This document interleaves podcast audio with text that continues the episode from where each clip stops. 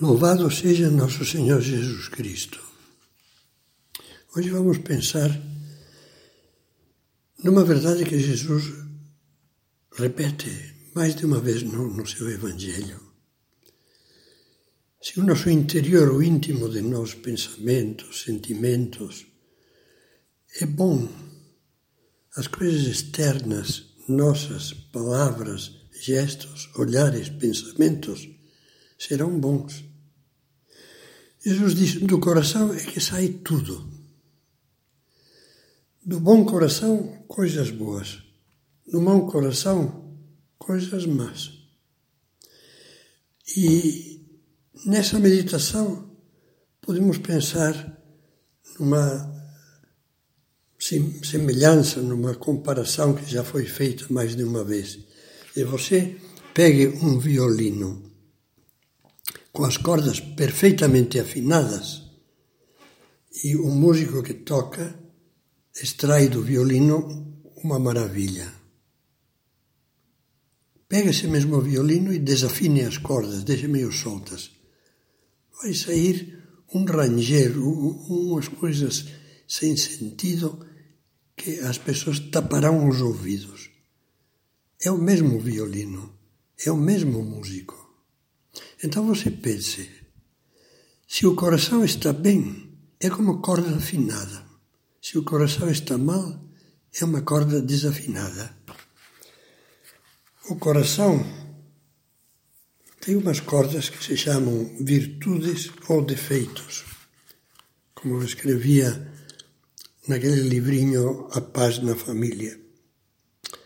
São as cordas da humildade ou do orgulho, da fortaleza ou da moleza, da preguiça ou da laboriosidade, do otimismo ou do pessimismo, da generosidade ou da mesquinhez.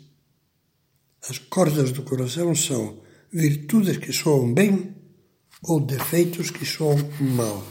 Tudo depende do coração, da qualidade do coração do amor, da bondade e das virtudes que nelas se enraizam.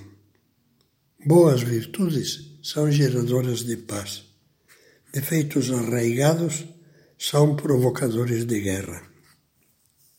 Os outros, quer sejam amáveis ou grosseiros, quer sejam pacientes ou irritadiços, farão soar dentro do nosso coração uma nota conforme as nossas cordas. Se a corda da generosidade anda fraca, anda fraca, qualquer atitude da esposa, do marido, do filho ou do pai que exige algum sacrifício, fará, fará vibrar a nota desafinada do mau humor. Pelo contrário, se o coração for grande e a corda da generosidade estiver bem temperada, mesmo as agressões mais desagradáveis dos outros farão ressoar a nota da compreensão, da afabilidade que desvia a discussão, da grandeza da alma que finge nem ter reparado na ofensa, do silêncio que evita uma discussão, e então haverá paz. Vale a pena, portanto, insistir é que a primeira, primeira causa das desavenças, brigas e desarmonias não convém buscá-la principalmente no que os outros nos fazem ou dizem,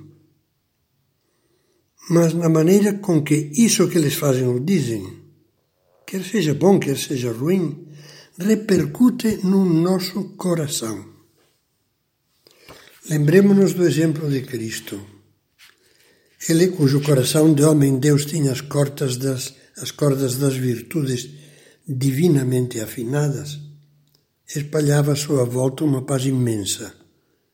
Não só quando pregava aprazivelmente nas margens do lago de Genezaré, e todos se encantavam com as suas palavras, mas também quando agonizava no alto da cruz, no meio dos horrores, dos impropérios, das zombarias e tormentos.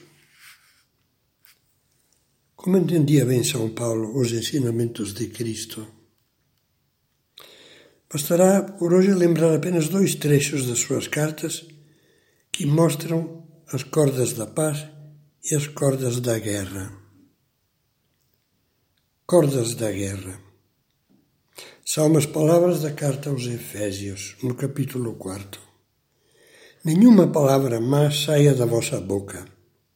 Toda amargura, indignação, cólera, gritos, injúrias e toda espécie de malícia sejam banidos dentre vós.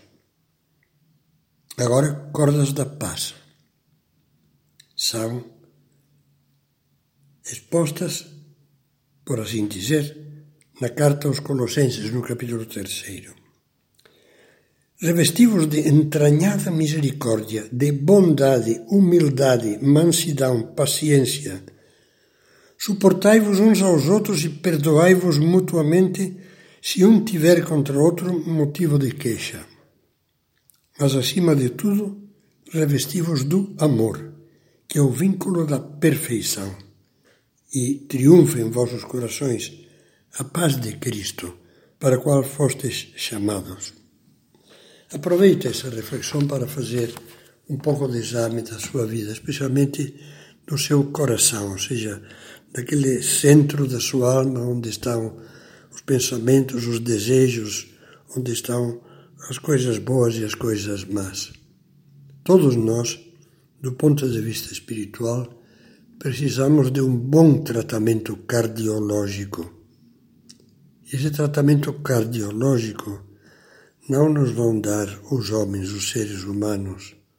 Só nos pode dar Deus, a graça de Deus, o amor de Cristo, através do Espírito Santo.